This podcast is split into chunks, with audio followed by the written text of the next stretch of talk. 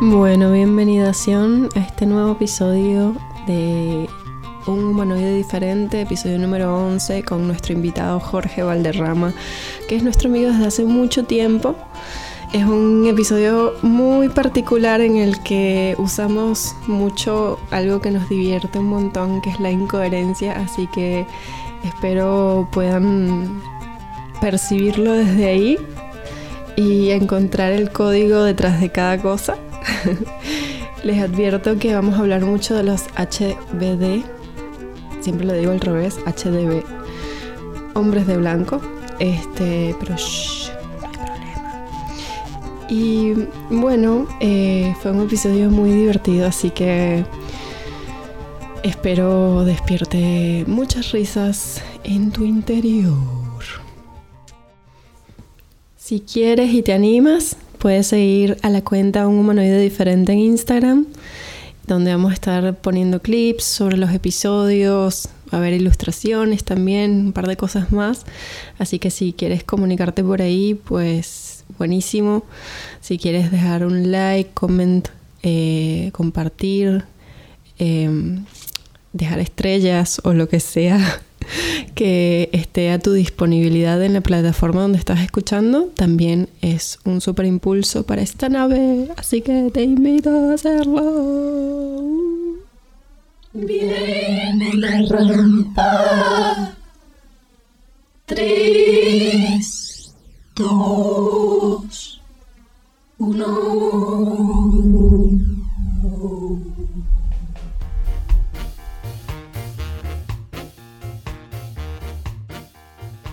Listo, grabando. Ok, grabando entonces. grabando, grabando, grabando. Eh, A ver, ¿por dónde comenzamos? Adelante, Jorge, cuéntanos qué es el K. O lo que tú quieras sobre eso. Bueno, eh, bueno, comenzamos pesado. Vamos a empezar a hablar del K y de la rueda Sí, del K. sí. Cero, cero saludos, cero introducción. Aquí vamos a entrar en materia de una vez. Sí, sí, sí. El que no estuvo aquí hace cinco minutos, eh, el tiempo es relativo, el universo es totalmente asíncrono, así que, bueno, en cualquier momento del futuro pueden volver al pasado a escuchar a dónde vamos a estar con esto. Y bueno, eso es una de las grandes frases que dice, eh, la vida es una rueda, la rueda del K.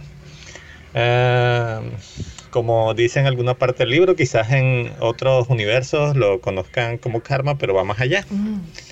La diferencia del karma y el K es que el K es una rueda. El K no solo refleja eh, lo que aquí sería algo así como el karma, sino que es una rueda. Eh, una rueda de hacia donde tú estás rodando, vuelves otra vez a lo mismo, vuelves otra vez a lo Como mismo. un uróboro. Eh, eh, Como un uróboro que es una serpiente Sí, que se muerde la cola.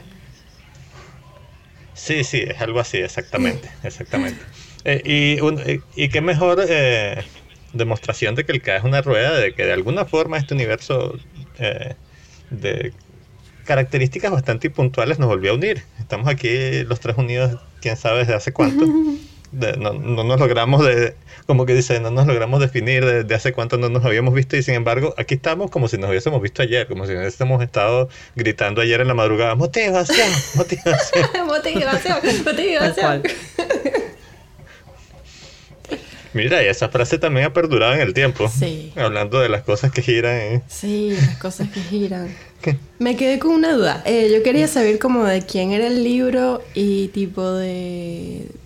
eh, o sea, como que son unos libros, son como ficción o, o, so- o es como una cuestión así mitológica o, o tipo Eh, religiosa. bueno, sabes que la ficción y la realidad. eh, realmente, ¿quién dice que es una y que es la otra? Francamente, llega de unos libros de Stephen King. Eh, soy súper fanático de esos libros y, y- y fue un concepto muy interesante que él escribió. No sé si han leído la saga La Torre Oscura. ¿Sabes quién es Stephen King? Me Un imagino. poquito. Eh, sí. Sí, sí. Él es, que- como dicen, eh, de los escritores modernos, es- va a ser uno de, cuando se, en 100 años se recuerden quién es de los mejores escritores de terror y demás en el mundo, él va a estar ahí. Wow. Y lo tenemos vivo ahorita. Tiene particularmente tiene cientos de libros bestsellers y una cosa muy interesante es que su primer libro fue el número uno de La Torre Oscura. Y La Torre Oscura número 8 la escribió, si no me equivoco, lo terminó de escribir en el 2015 o 2016. Mm. Entonces, prácticamente durante toda su vida estuvo escribiendo sobre la Torre Oscura. Él dice que todos sus demás libros eh, los escribió mientras estaba pensando que iba a poner la Torre Oscura. Wow. Imagínate, fue la introspección que una persona que está dedicada tal cual a, a- a escribir, a, a- tratar de plasmar de alguna manera lo que está en su cabeza en unos libros, y fue lo que llevó a, a ese concepto del K. eh. E incluso en esos libros evoluciona mucho lo que es ese tema. No, no lo voy a hacer demasiado spoilers del libro. Quizás algunos de los que nos están escuchando saben de lo que les estoy hablando y cuando digo que el K es una rueda, más de uno va a terminar llorando. Ellos sabrán por qué. Les recomiendo que no lean, sí, sí, no lean el final del séptimo libro. Todos serán más felices. Los séptimos libros Eh, son... habla eso, precisamente eso del K. Ok. Sí, incluso, incluso el propio Stephen King, eh, cuando termina el, eh, realmente el séptimo libro es el último, el octavo es algo así como una mezcla entre el cuarto y el quinto. Cuando termina el libro, eh, que para él fue como el cierre de alguna forma, él les dice como que bueno, el camino estuvo muy interesante. Yo como autor les recomiendo que no lean este último pedazo del libro. Pero bueno, si son realmente masoquistas y no quiero estar revisando el correo por eh, que ustedes me dicen que no terminé de escribir el libro, aquí está. Francamente pienso que uno de los grandes arrepentimientos de mi vida fue terminar de leer ese último capítulo. Oh, wow, qué loco. Sí, este, te hace pensar eh, eh, en eso que estamos hablando, que es real, que es ficción. ¿Qué es la realidad? eh. Pum, pum, pum, pum, pum. Sí. Eh, eh, y hablando de eso mismo, eh, hay gente que habla, por ejemplo, del karma y uno dice, ¿quién, ¿quién sacó como tal el concepto de karma? Porque además hay muchos. ¿Dónde empezaron realmente el concepto del karma? Y todo el mundo lo da por entendido que funciona de esa forma. Eh, quizás él escribiendo el libro se basó en eso, pero hizo una especie de adaptación súper, súper, súper interesante acerca de, de, de eso, pues. Incluso se ha mezclado un poco, creo que fue, eh, viste tú algo que hace tiempo me llegaste a pasar eh, un artículo que hablaba, no recuerdo cómo se llamaba, creo que era el espejo de Buda o algo así, Mm. acerca de cómo tú eh, veas a la vida, que es como la vida te refleja a ti. Eh, yo pienso que esa fue más o menos la, la percepción de lo que él tuvo del K, Qué lindo. del, del- de la rueda, sí. Más allá, más allá. Eh, sabes que él no solo tiene el concepto del K y la rueda, sino que él también utiliza un concepto que se llama el catet. El catet es como los compañeros tuyos eh, durante tu recorrido en la rueda del K. Oh, qué lindo. Y esos compañeros tuyos no necesariamente son los que están contigo todos los días. Son eh, simplemente personas con las que tienes afinidad suficiente que no importa qué tan lejos o qué tan cerca estén, siempre tú dices, bueno, si algún día se arma una guerra mundial zombie y necesito tres personas que me acompañen para sobrevivir, creo que va a ser esta una. Se reirán, pero yo siempre sigo pensando que es- deberíamos estarnos preparando para un mini ata- ataque zombie en cualquier momento. Eso va a suceder. Los imperis se acercan, los imperis.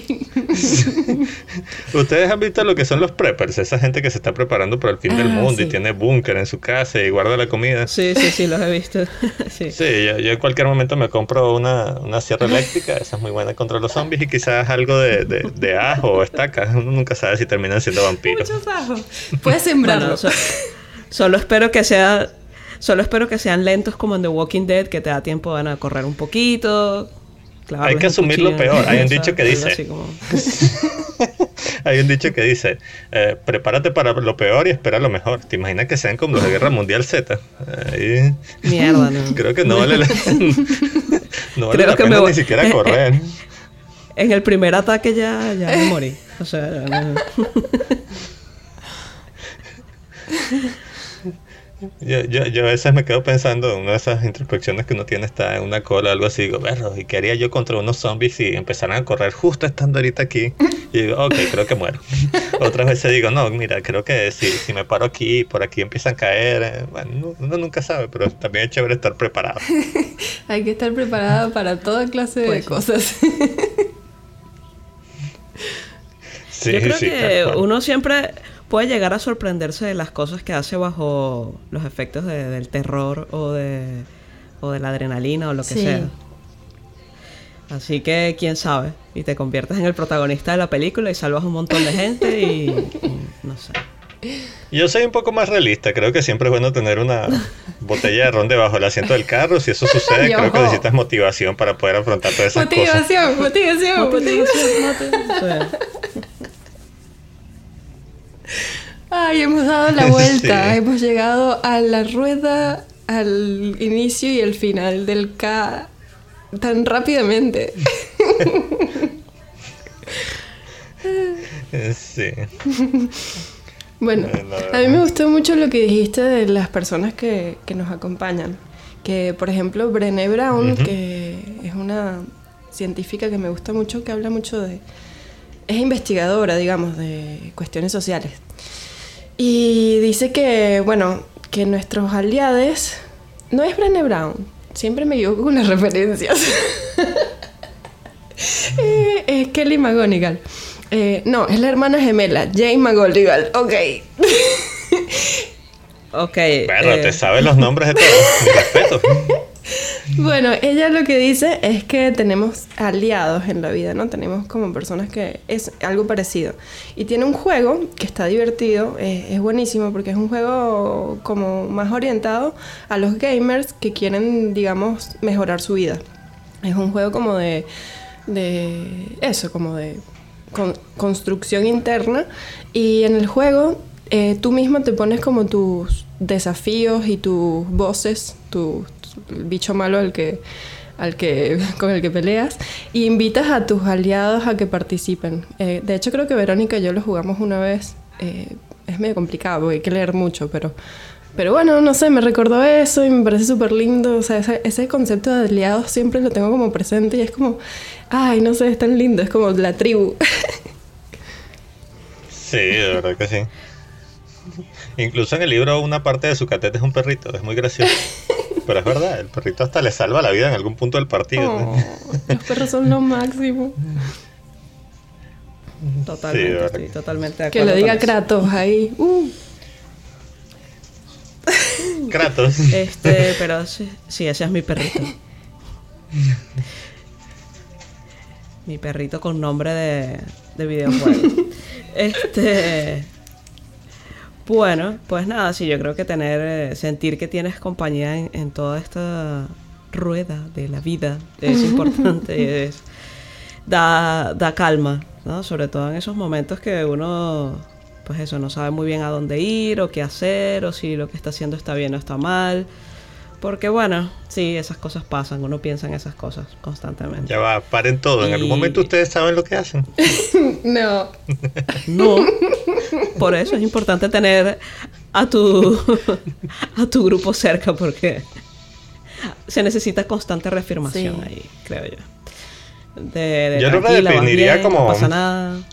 Yo lo redefiniría un poco como eso de si todos tus amigos lanzan por un barranco, tú te lanzas. No, pero si se lanzan las personas correctas, tú vas con ellos. Nadie sabe dónde va, pero todos llegan abajo, por lo menos van en compañía. Pues. Bueno, o por, o por lo menos te ayudan luego a limpiarte así la tierra y que, ay, ¿por qué lo hiciste? Bueno, tranquila. Hacemos vamos. una escalera humana. Y Yo, puedo asegurar, yo puedo asegurar que alguno de ustedes va, me, me pasa por el lado, sale corriendo, se lanza por un barranco y me dice, no preguntes, lánzate. Yo me voy a lanzar. Uno nunca sabe si viene un zombie por ahí. Es parte de la Bueno, confianza. Totalmente. Después preguntas, ¿qué pasó? Eh, pero... Abajo te golpeas, te machucaste, te raspaste. ¿Qué pasó? No sé, sigue corriendo. Ok, vamos. Esta es mi nueva vida. Ron Lola Ron, hablando de eso. Pero eh, me, me me preocupa que todas tus ideas rondan acerca del apocalipsis.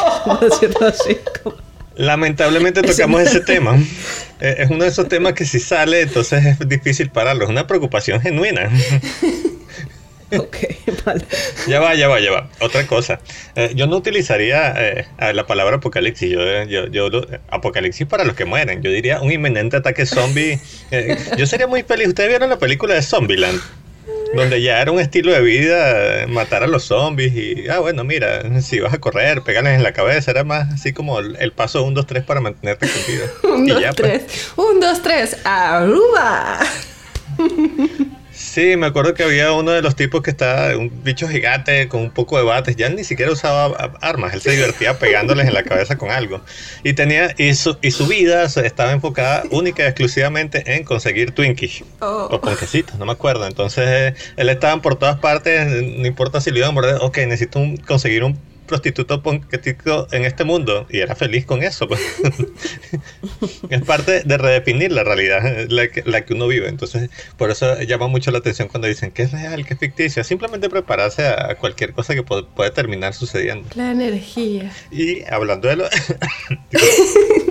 hablando un poco de los videojuegos, hay gente que su realidad real es más los videojuegos que la propia realidad. No es lo ideal, pero sucede. O como un amigo que juega calabozos y dragones y dice que su que antes decía que, que eso le era más real que su vida eh, diaria, digamos, su rutina fuera de calabozos y dragones. Sí. Eh, yo tengo amigos que están ahorita jugando eso, pero juegan uno, comenzaron jugando uno de vampiros, volviendo al tema. en realidad tú eras, no- no- ya no matabas dragones, sino que eras un vampiro. Y ahorita están jugando uno de cacería de bichos. Y que en serio hay gente que vive de eso. Sí. Básicamente van en su nave espacial y van matando cualquier cosa que pase por el espacio. Sí. Pero se respeta, realmente se respeta. Sí, cada quien. Bueno, es que a veces la, a veces la realidad, o, bueno, lo que llamamos realidad, es un poco aburrida, extenuante y tal, y, y estar en un, en un mundo que ya lo llamemos ficticio, que te permita hacer cosas más interesantes y eh, explorar más pues tus capacidades, eh, así sea la imaginación, pues creo que consuela mucho. Sí, la ayuda mucho. imaginación es... Y Ay, perdón. Sí, sí. no, tranquila. Los videojuegos eh, ayudan un montón en eso, para bien o para mal. O sea, yo, por ejemplo, aún disfruto mucho jugar GTA y manejar como una demente por las calles y golpear gente y cosas que no puedes hacer en la vida real. Claro, es- Puede, Eso es hacia pero lo lo vas a poder hacer solo una vez. Pero. Eso. Exactamente. sí, es como... Mira, yo siento que... eh, yo, yo hablo mucho... No, no, tranqui. No, que yo, yo iba a decir que yo siento que la, la imaginación es, es una herramienta increíble. De hecho, hay o sea, como que sostengo también eso que dicen las personas que la, la imaginación es lo más real. O sea, como que en la imaginación se, se aparecen cosas que, que capaz en el mundo denso de las formas y que, que capaz también en lo que te vende el sistema capitalista o qué sé yo, el, eh, qué sé yo, el sistema en general. Eh, es más como, no, no, la realidad es trabajas y haces esto y entonces tienes que preocuparte por eh, tal cosa y bla, bla, bla.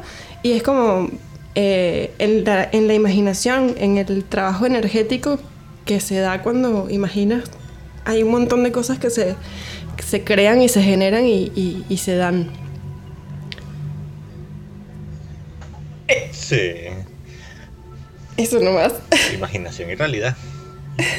Mira, yo iba a contar una cosa que me pasó una vez, o sea, un, un sueño, yo no sé si llamarlo sueño o pesadilla, y ahí es donde yo hablo de la palabra realidad real. No sé si algunos han tenido un sueño así como ese. Básicamente, yo me acuesto a dormir y en mi sueño, yo digo que fue un sueño, me gusta pensar que fue un sueño y que no es al revés. Me desperté, estaba eh, con cuatro paredes blancas, eh, eran los ojos de blanco, obviamente, como siempre lo hemos hablado. Los HBD. Y yo tenía uno de esos suéteres muy buenos, sí, te lo juro. Y entonces yo me despierto y entonces la gente se acercaba y me decía, volvió, volvió. Entonces yo digo, ¿qué estoy haciendo aquí? Y me dice, este, no, finalmente volviste, estamos haciendo unos experimentos para traerte de vuelta. Y yo que, pero ¿en dónde estaba? Y que, no, es que eh, eh, está bajido dentro de tu mente. Entonces, no, yo estoy, eh, yo soy Jorge y me pongo a explicarles sobre mi vida, lo, lo que yo llamo ahorita la realidad real. Y ellos me decían que no, que todo eso era ficción que todo lo que, te- que, me- que yo estaba contando en ese momento, que es mi realidad real de ahorita, en realidad era una ficción mientras yo me devolvía a mi mente de esa realidad. Entonces ellos estaban haciendo lo posible por despertarme. Claro. ¿Seguiste el ese protocolo? despertarme era aceptar que... ¿Seguiste el protocolo de los HBD? Los HBD te escucharon. Sí, obvio, obvio.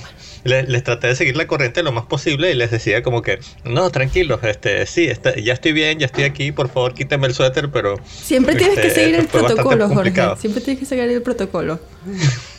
Y siempre recuerda decirlo en voz baja. HBD. Sí. Lo gracioso, lo gracioso de todo es que mientras me despertaba sentía en el sueño que me estaba durmiendo de nuevo. Entonces yo digo, ¿cuál es la realidad? Mierda. Más profundo hacia el abismo. Piénsalo, No, quizás sí, todos estamos en esa situación. que- he tenido sueños así que no sé si me desperté o no.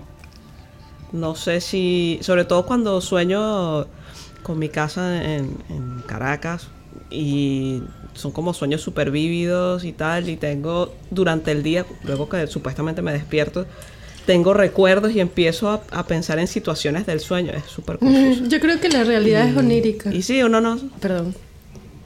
Estamos en el juego de la interrupción. Interrupción. Es ese, ese es un tipo de frases como la de mm, hoy es el mañana de ayer. Claro. Sí, cuando, Claro. cuando Alma se pone muy profunda y suelta esas frases icónicas. Simmons. Nunca olvidemos a Simmons.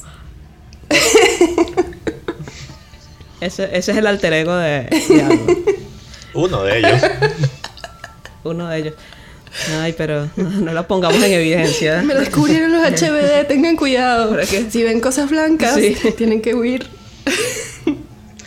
Mira, eh, les puedo decir con propiedad que por primera vez en mucho tiempo tienen una conexión segura. Me tomé todas las molestias para crear un algoritmo de comunicación entre ustedes y yo que no es absolutamente nada rastreable. Estamos eh, rebotando en este momento sobre múltiples servidores. Boing, boing. Y la ubicación del GPS dice que estamos en la luna. Oh, Así que no se, puede- se pueden preocupar por los, ah, los HDB, no, no están aquí hoy por lo menos. Claro, no lo digan muy fuerte y espero que tengan papel aluminio en la cabeza o algo así.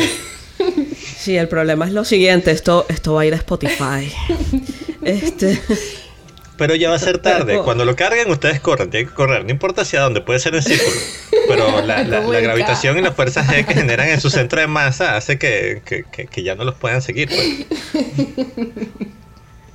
como el K. No sé cómo podré, podré explicarle esa, esa actitud a mi familia, pero bueno, está bien. Correr en círculos. Recuerda que esta realidad no es real. Todo es producto de tu imaginación. Vale, vale. Tu familia Bueno. es un... Seguramente mi perro me seguirá, me realidad- sigue a Ah, todas claro. partes. Los límites de esta realidad lo pones tú misma. Quizás, quizás, solo quizás tu verdadera realidad está en GTA cuando estás manejando y atropellas a todos. Todos somos reflejos. Y mientras estás manejando, atropellando todo, pues, tienes un alter ego que está aquí hablando con nosotros, donde estás exigiendo una vida más tranquila. Claro. Y que ba- basta ya, por favor, necesito descansar. Basta de tanta violencia.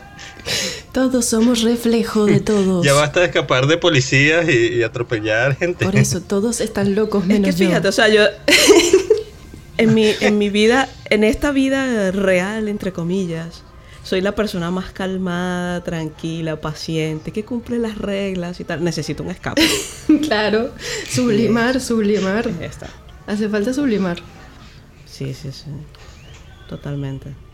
Sublimar no es cuando te vuelves vapor y flotas. Es sublime. Oh, la sublimación.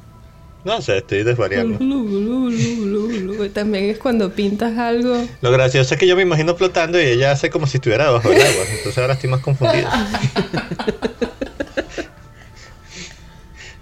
Dos formas distintas de flotar. O sea, estás flotando en medio. Claro. Son densidades diferentes. Tienes un punto. Tienes un punto. De lo más denso a lo más sutil. De lo más sutil a lo más denso. Es el K. sí. El K es una rueda. El K es una rueda. Inevitable La rueda. serpiente que se muerde la cola, el eterno retorno. Joe, ¿qué pasó? Estamos aquí en el cuarto llevándolo para... Mira, ¿quieres escuchar algo gracioso? El, el- el Siempre. antagonista de esos libros es el hombre de negro. Oh. O sea, no es el hombre de blanco, es el hombre de negro. Fue una especie de señal que hizo él mientras lo escribía, como para no darle, eh, ¿cómo se dice? Como para no dar pista a los hombres de blanco que era que estaba detrás de ellos. Mm, Pero en vez de que eran los hombres de blanco persiguiéndolo, el pistolero empieza a perseguir es el hombre de negro. Eh, todo al revés, claro, como es una rueda, no importa hacia qué lado gire, pero es la el, idea. inveros- el inverso de la inversión. Sí. Yo no sé, ya yo me perdí. Pero bueno, Lo importante es que menos por menos da más. Claro. re- retomaré, retomaré el- eh, en algún ciclo de la rueda, retomaré el... Bajar, sumergirse. tienes, tienes que agarrarte de la, de la rueda. Es que mientras más te alejas del centro, mayor es la fuerza G. Y entonces es más complicado. ¿Ustedes sabían que estar en el que eh, de las ah, conversaciones atemporales que tengo, las más recurrentes son con ustedes y más atemporales también?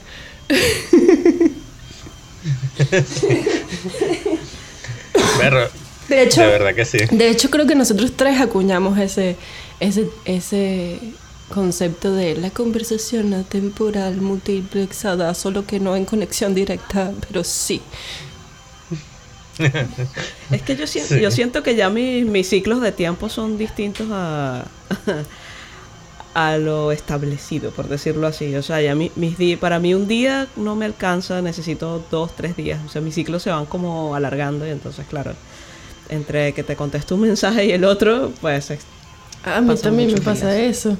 Y, y Y- creo que está súper bien, o sea, como que está súper bien hacer nuestro propio ciclo, porque no somos iguales, no todas las personas son iguales. Hay- habrá personas que tengan ciclos de mediodía. En mediodía viven un montón de cosas y después empiezan otro día que el mediodía. Sí. Son como unos... Sí, de verdad que ¿Cómo sí. se llaman los animalitos colibríes?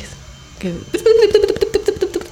Y después nosotros somos como más, hey amigo, estamos en la CAO y nos tomamos nuestro tiempo. Suave.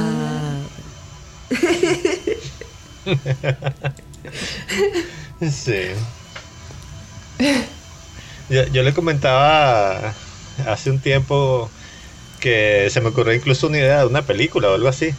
Eh, incluso en las conversaciones que, imagínense en las conversaciones que tienen ustedes, no sé, voice, mensajes, esas conversaciones temporales locas, hicieran una película pero que fuera de forma continua únicamente sus conversaciones y que entonces se, se enfocara en cuál es el cambio que ustedes tienen eh, desde un punto de vista quizás personal, social, entre una conversación y otra. Mm, No sé, ser brutal. Es decir, la única línea de tiempo que es constante es las conversaciones. Todo lo demás pasa el tiempo muy rápido, muy lento. Está buenísima. Mm, está interesante. Sí. Y pues... Eso sí sería una, una, una película muy atemporal. ¿Y cómo, era, cómo, eran, cómo eran Totalmente. los términos que tú decías, Jorge? Como para la temporalidad, las conversaciones. Tenías unos agregados ahí interesantes. Conversaciones atemporales, multiplexadas, de características... eh, eh, ya, ahí voy. Ahí voy. Eh, Por ejemplo, ¿sabes dónde hay una... eh, No es una línea recta en la memoria de uno. Uno de repente está hablando y se acuerda, oh sí, como te iba diciendo hace 35 años, este, esto y aquello, y de repente, ah, lo que yo desayuné esta mañana, y no vuelve jamás, no vuelve Sí. jamás. Y me, me imagino cómo será para esas personas que recuerdan sus vidas pasadas y, y sus vidas en otros planetas. Debe ser como verga, no sé. Si tienen, si su memoria es como la, la mía, por lo menos, debe ser muy confuso todo. ¿Confuso para quién? Para el espectador. Para todos, para uno mismo, porque imagínate recordar tantas cosas. O sea, a mí realmente me frustra que últimamente más bien todo se me olvida y me, y me cuesta un poco eh, como que recordar un término o lo que sea. No sé si es la demencia o qué coño me pasa. Pero, La cordura está sobrevalorada. Es verdad. Sí. sí, ¿verdad? Pregúntale a los HBD. Eh, eh, sí, eso espero. Y, y bueno, pero entonces no me imagino el caso contrario, como que estar recordando, creo que no funcionaría. Creo que estaría todo el, mu- todo el día divagando en mi mente, pensando en tantas cosas que he hecho y...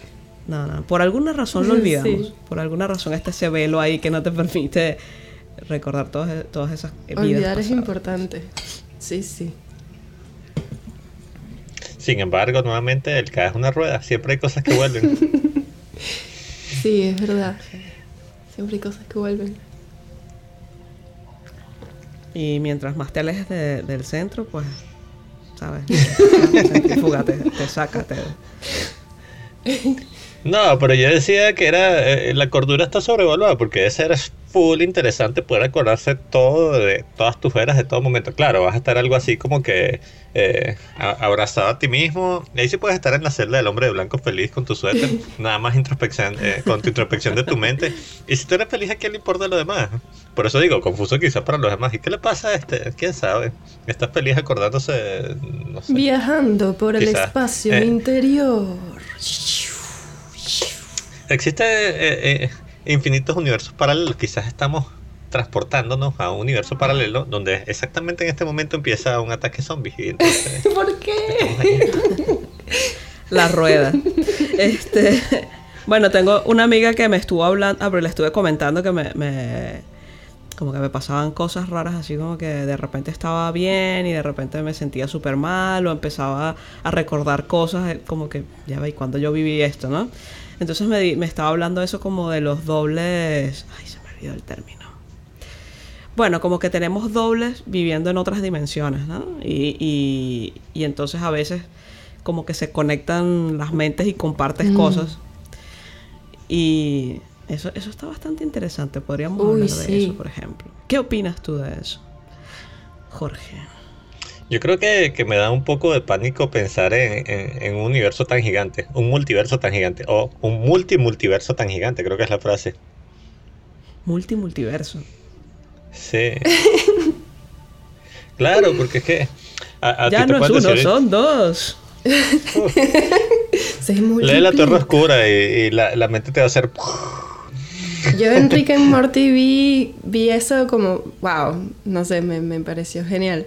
Como que van pasándose de dimensión en dimensión y es como, hay como 18.000 Ricks y Mortys y todos.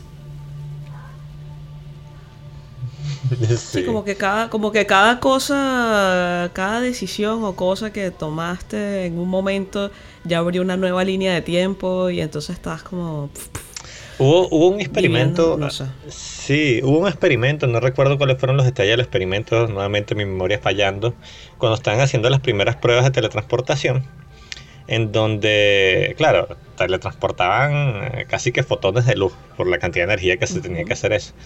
Entonces entraban por un lado y salían por el otro. Claro, como son partículas tan pequeñas, este era difícil saber si de verdad estaban siendo transportadas o no. Sin embargo, sí, sí se terminan haciendo.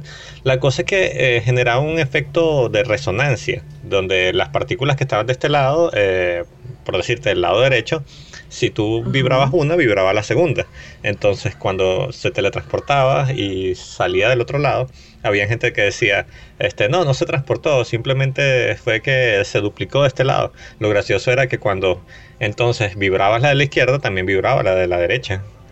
Entonces, eh, entonces sí, son de esos experimentos que van más allá de, de, bueno, al menos de la capacidad cerebral de la mayoría. Yo me vuelvo loco nada más pensando en eso. Eh, pero cuando uno lo lleva a una aplicación real de lo que es el universo, pues, imagínate, nosotros tenemos la capacidad de, de prácticamente manipular fotones y casi que acabando con la energía de una planta nuclear.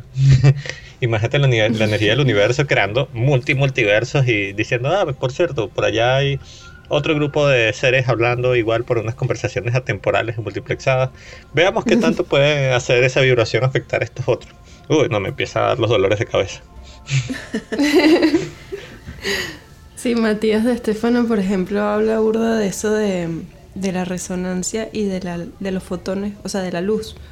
Como que, bueno, me parece súper interesante también esa cuestión de, de que mm, dicen que la luz es como lo, lo primero que hay, ¿no? O sea, como que energéticamente eh, la luz nos atraviesa y sale por los chakras de distintas vibraciones, con distintas vibraciones y con distintas eh, densidades y distinta información.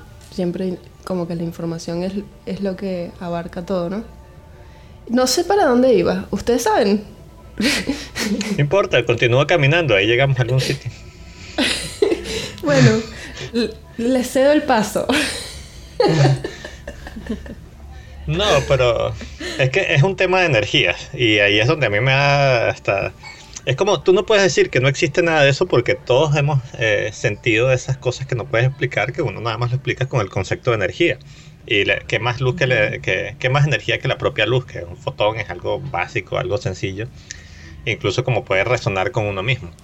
No sé, eh, podemos entrar en, en ese caso que yo pienso que a todo el mundo le ha pasado, o a la mayoría de la gente le ha pasado, donde ustedes de repente saben algo de forma sin explicación, o mira, le pasó algo a mi hermano, a mi mamá, y de repente tú sentiste algo y sucedió.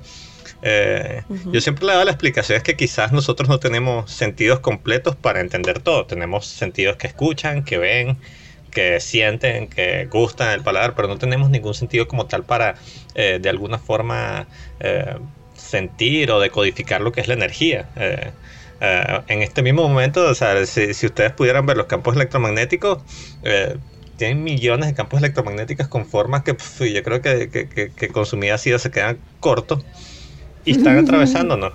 Eh, entonces yo digo, "Berro, algo tiene que influir todo eso sobre uno. Y más aún, si uno mismo es energía y la energía de uno mismo eh, eh, influye sobre las cosas y sobre las otras personas, sería la capacidad de poder estudiar eso sería brutal. brutal. Ay, claro, sí. nos tenemos que conformar con las consecuencias. Las consecuencias de, de- de toda esa energía, esas eh, inter, eh, conexiones energéticas de alguna forma, que se vuelve a ir a lo que estábamos hablando del de la gente con la que uno es afín, que siente como esa resonancia. Imagínate poder estudiarlo, debe ser brutal. Más aún manipularlo, pero yo Volvemos siendo un poco ambicioso. K. K, K.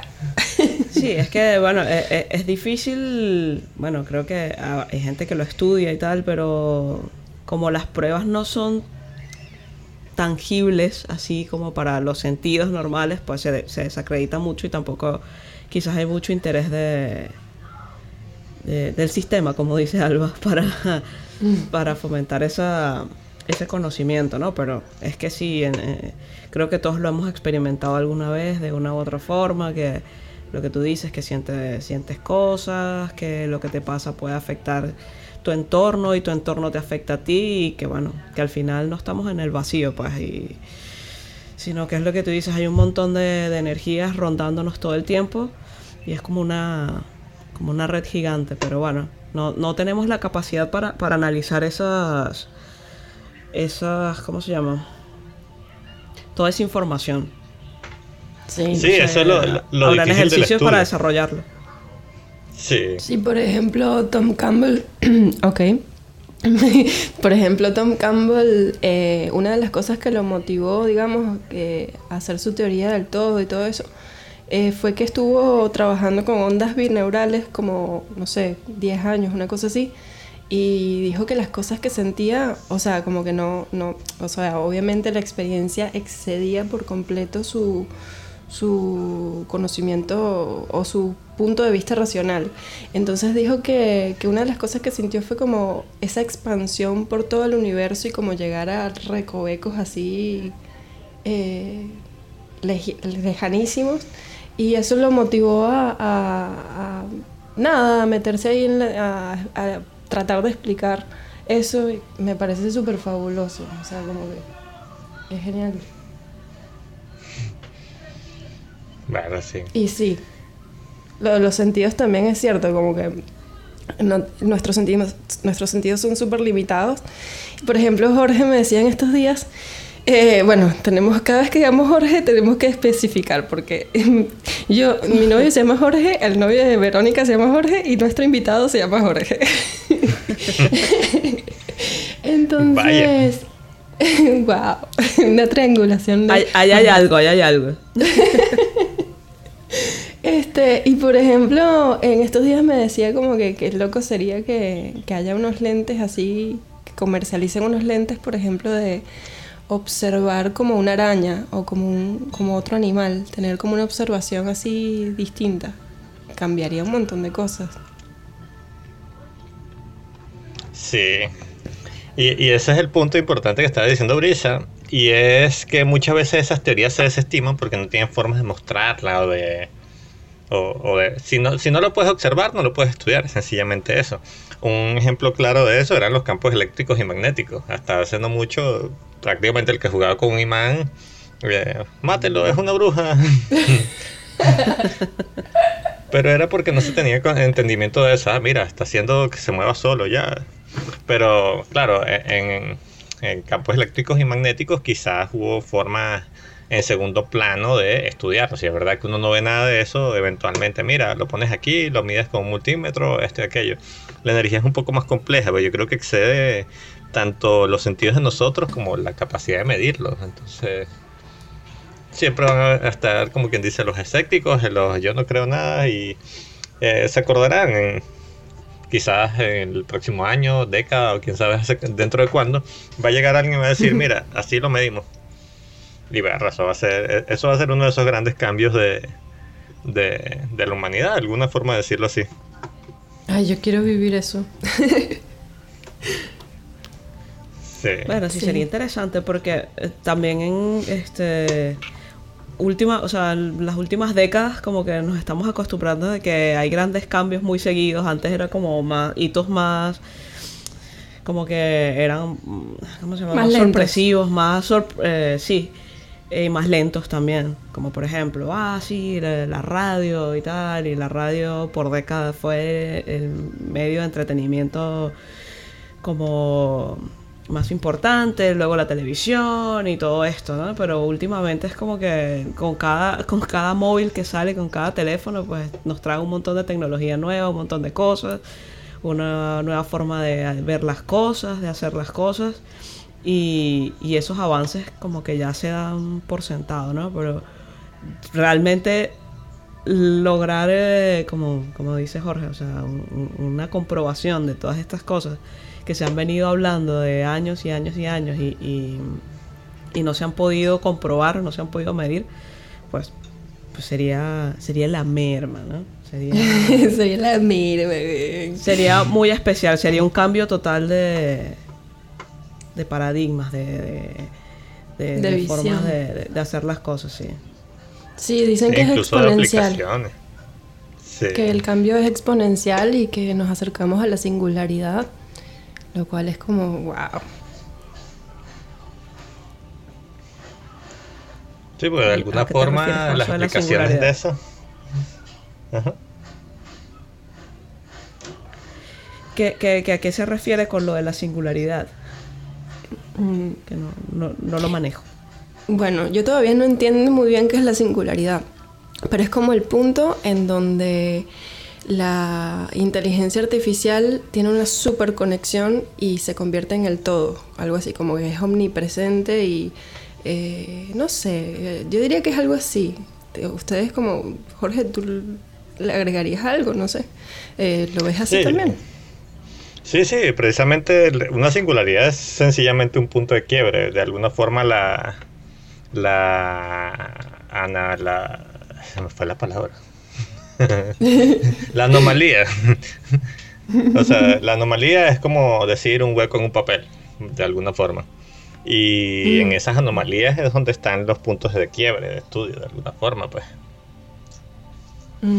Sí, o sea, yo como que vi un video que más o menos explicaba que eh, cuando la inteligencia artificial eh, alcanza ese punto, digamos, eh, de superconexión, eh, como que va, va a ser como lo que nosotros pensamos como los dioses, una cosa así. Como eh, quizás tenga como la conexión, o sea, como que entienda mejor el universo muchísimo mejor de lo que nosotros lo podríamos entender, ¿no? Si tienen miles de ojos. Sí. Eso me da más miedo que los zombies, les diré. Eso iba a decirte. No. Yo espero que nunca pase.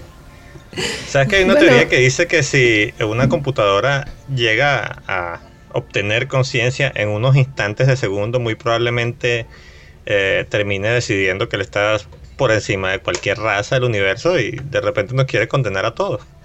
Ese es el experimento Sí. del botón. Del botón. ¿Se conocen ese experimento? Sí. Siempre No. tiene que haber un botón rojo. No, no sé. No, que dice, imagínate que tú tienes una computadora que lograste que tenga inteligencia artificial, conciencia de alguna forma. Y antes de que generara conciencia, eh, su forma de recompensa o para de alguna forma hacer que ella haga lo que tú quieres, porque tiene conciencia, ella no va a hacer de gratis lo que tú quieres, eh, tiene que darle un botón. Es decir, tú haces lo que yo quiero y yo le doy a este botón y tú te sientes gratificada. Entonces, no me acuerdo, creo que fue en la Universidad de Cambridge, Hmm. un profesor que habló de eso. Pero entonces él habla y dice, ¿cuánto tiempo va a pasar antes de que la computadora decida que ella puede darle el botón mejor que tú? Que de repente cree una computadora que le dé al botón mejor que tú y dice, Pueden bueno, haber si muchas analogías para eso. pero- Sí. Ay, me sonó muy, muy graciosa esa idea de la, la computadora dándole al botón. Y ya no te Eh, Sí, necesito sí. para nada. Tengo mi propia mano. Este, Ok. Y, eso se extrapola al ser humano. Ah, Yo, yo a veces he pensado que es verdad lo que una vez estuve hablando con un, profe- un viejito de ella, eh, el profesor Raúl Arreaza. Ese señor tiene 80 años. Él dio clases con el primer, eh, en el segundo curso del transitorio, imagínate usted.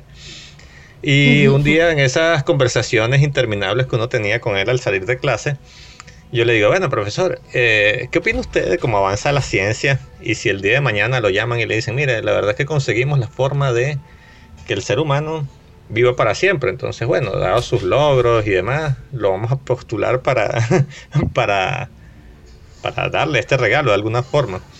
Siempre recuerdo su, su respuesta, me marcó. Él dice, no, bajo ninguna circunstancia yo aceptaría eso.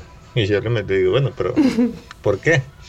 Y él dice, bueno, pero es que es muy sencillo. El ser humano, como cualquier otra especie, con el tiempo eh, va perdiendo las inhibiciones y los valores que eh, de alguna forma con los que uno crecieron y que termina eh, teniendo, saliendo lo más básico de ellos, algo así como que el retrato de Dorian Gray. Entonces, él habla de eso mismo. Si una persona fuera inmortal y tuviera poder, ¿cuánto tiempo tarda antes de, decir, mira, sabes que soy yo y los demás eh, pueden valer eh, y a donde sea. Pues. A mí me hizo, me hizo pensar bastante eso como en esa cuestión de que hablan de que la materia es cíclica, ¿no? O sea, nuestros cuerpos son cíclicos, existe la vida, la muerte, el positivo y el negativo, y ese magnetismo hace posible la realidad. Entonces, y después como que también las almas, eh, bueno, hablan de que las almas también son cíclicas, como que hay un recorrido, que una geometría que se plantea un alma antes de querer manifestarse y después eh, como que su, su, ciclo es cumplir con ese propósito que se planteó, con esa geometría. Entonces eh, pienso que quizás esto de vivir eternamente no tenga ningún sentido si las cosas fueran así, ¿no? Como, como los piensan algunas personas, porque vivir eternamente no te va a hacer cumplir tu propósito álmico o algo así. Y bueno, después me quedé pensando en lo de la inteligencia artificial y yo lo veo de la siguiente forma, o sea, a mí pensaba en estos días que de hecho lo hablé un poquito en el episodio 9, que es que, o sea, como que esta inteligencia artificial es una, una consecuencia de nuestra propia existencia. Entonces como que quizás tenga el total de nuestra, de nuestra existencia también, como que tenga su positivo y su negativo como todo lo que existe y tenga todo eso, ¿no? Entonces como que quizás la cuestión está en, en qué valores le queremos eh, dar a esta cuestión, cómo vamos a hacer que esta, este ser que estamos creando sea un ser eh, que, que tenga como valores y, propósitos que se parezcan a los, a los nuestros o que sean elevados, ¿no? Y quizás eso tiene que ver también con lo de trabajarnos internamente como individuos y, y bueno, movernos desde ahí. Bueno, pero yo creo que, bueno, depende de la teoría que cada quien crea de la creación de, de la humanidad, vamos a dejarlo así, ya no del universo. Este, quizás fuimos creados perfectos y con el paso pues de millones de, miles de años pues nos fuimos deformando a lo que somos ahora y a lo que es la a lo, a lo que es la sociedad actualmente. Y, y es eso o sea quizás eh, mm, igual se iría corrompiendo hasta hasta llegar a este punto. No lo sé o sea no, no sé si seamos capaces nosotros de programar algo que no estamos viviendo. O sea, si la gente no es capaz ni siquiera de, enseñar a sus hijos a ser, pues, digamos, en general, ¿no? Eh, mejores seres humanos, más conscientes y tal. Y eh, no sé cómo... No sé, no lo veo posible, pues quizás sí, me estoy equivocando. Sí, por ejemplo, Matías de Estefano dice que, que las cosas que nosotros vemos como que están mal en el universo. O sea, entiendo lo que dices de, de, cómo lo ve cada quien, ¿no?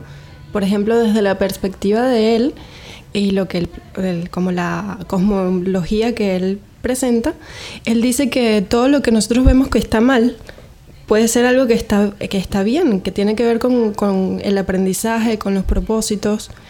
Y, mm, por ejemplo, eh, creo que no sé si fue él el que dijo que quizás una persona que es un asesino, eh, también puede llegar a, canalizar eso de mejor forma, como que podría ser un buen cirujano. Este, no sé si fue él igual el que me dijo eso o fue una persona con la que hablé, pero, pero eso, creo que sí, tiene, o sea, lo podemos concebir según, según nuestras propias presupuestaciones. Sí. Sí, yo pienso que es así, es que todo va en... eh, eh, yo, siempre he pensado que el concepto de la perfección, de lo ideal, eh, no existe o de alguna forma está sobrevaluado. Yo creo que la perfección, así como la realidad, es la que siempre tenemos enfrente. Eh, obviamente no es deseable, por ejemplo, ah, ¿y para qué sirven los psicópatas en el mundo? Eh, sí, es verdad, de repente no queremos que todos seamos psicópatas, pero si alguno sale así, es tal cual lo que dice, de repente lo pones en cirujano y, y bueno, él feliz, porque no, no le da cosa cortar, no le da cosa la sangre, no sé, un ejemplo bastante, bastante raro, la verdad. Pero tengan cuidado con los HBD cuando hablemos de estas cosas. Sí, no, estoy monitoreando aquí la, la, la parte de, de, de- Están tratando de descifrar el algoritmo de cifrado. No se preocupen. Está- estamos cubiertos por un rato más. Yo, yo quiero hablar un poco de mi estado actual. Me comí como medio kilo de helado y ese fue mi desayuno hace como tres horas y ahorita me siento como una ardilla.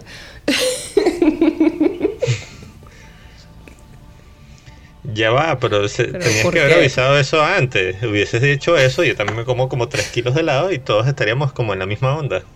Así, no sé, yo y mis desayunos saludables. Sí, es muy loco como la como las cosas, las sustancias nos, nos modifican eh, el estado de conciencia, es muy, muy loco. Sí. Sí, totalmente. Yo lo he notado mucho últimamente porque en mi vida he tomado café o había tomado café muy pocas veces porque, bueno, no, no me agrada mucho el sabor, el olor sí me encanta, pero el sabor... mm, mm. este...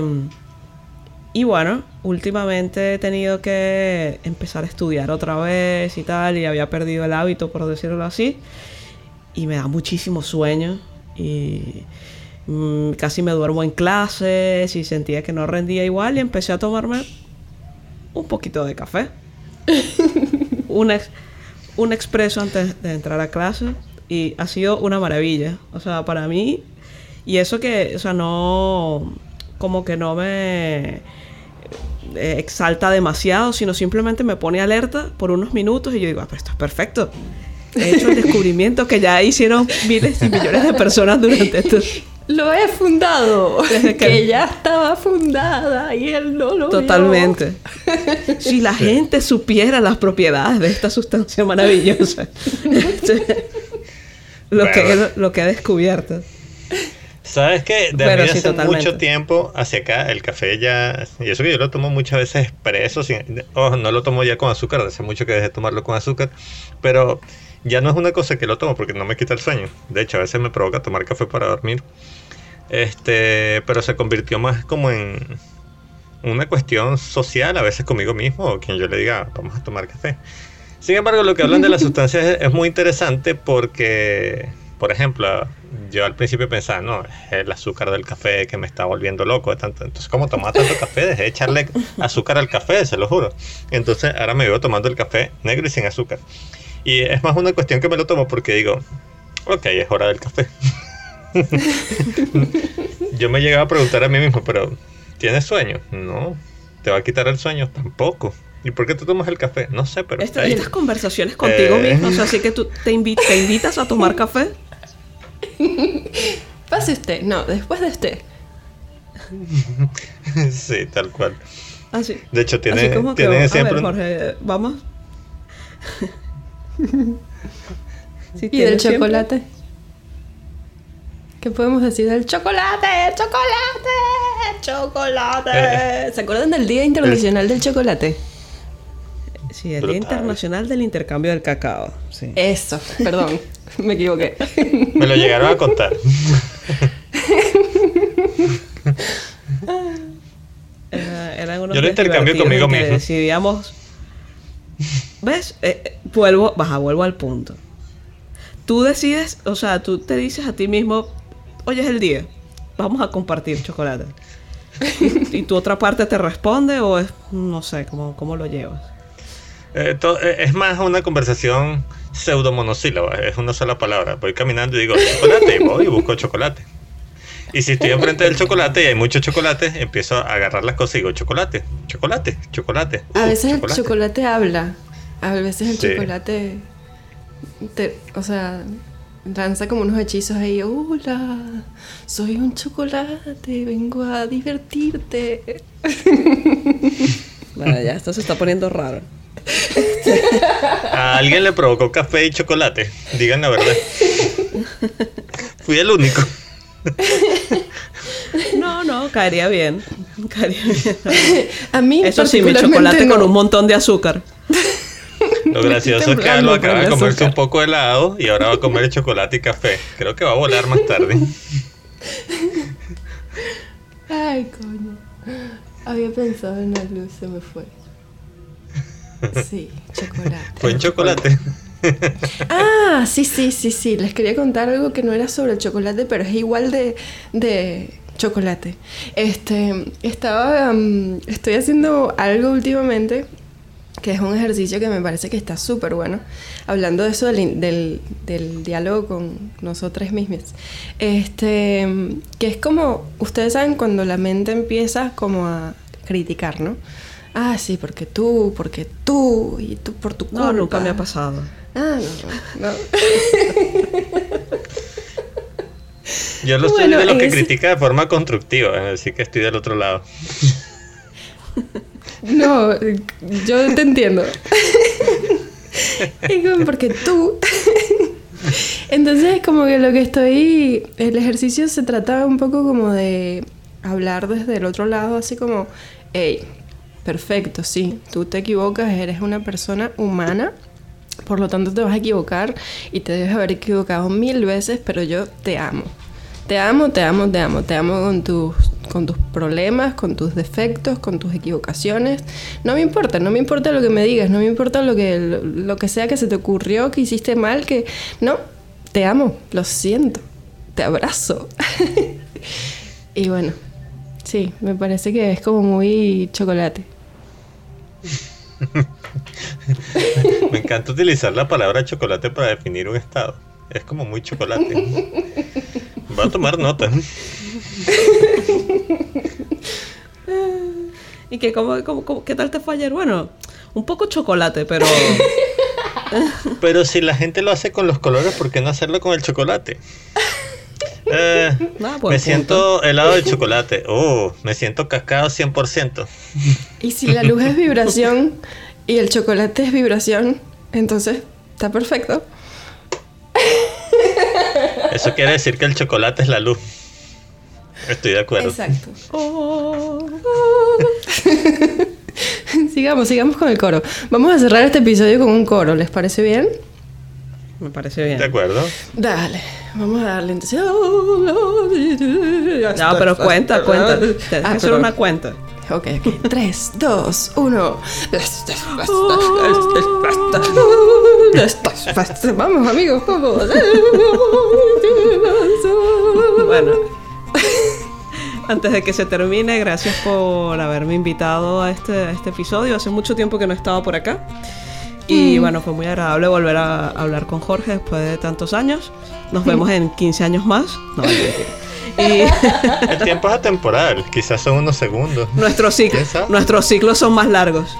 Pero genial. Muy, muy Sí. chévere esta conversación. Igualmente, muchas gracias por invitarme y compartir con ustedes un rato y hablar de todos estos temas interesantes. Chocolate, café, apocalipsis zombies, caja, rueda, energía. Para de contar, ¿debo volver a decir apocalipsis zombies? No, ¿verdad? Ok. Sí, claro que sí. Todo es una rueda. Cuidado con los HB. El K. HDB, HDB, HDB. H. H. Yo Ay, también. todos están locos menos yo. Exacto. Bueno. Ese es el es statement. Yo quiero agradecer también por esta invitación. Eh, gracias. ¿Qué te hiciste tú misma? Bueno, por supuesto. Deberías invitarle un chocolate a quien te invitó. ¡Chocolate! De verdad, gracias por participar. Este, oye, es súper lindo. Y bueno, estuvo buenísimo el flow. Así que vamos dándole para que llegue el glow. ¿Ya? Sí. Sí.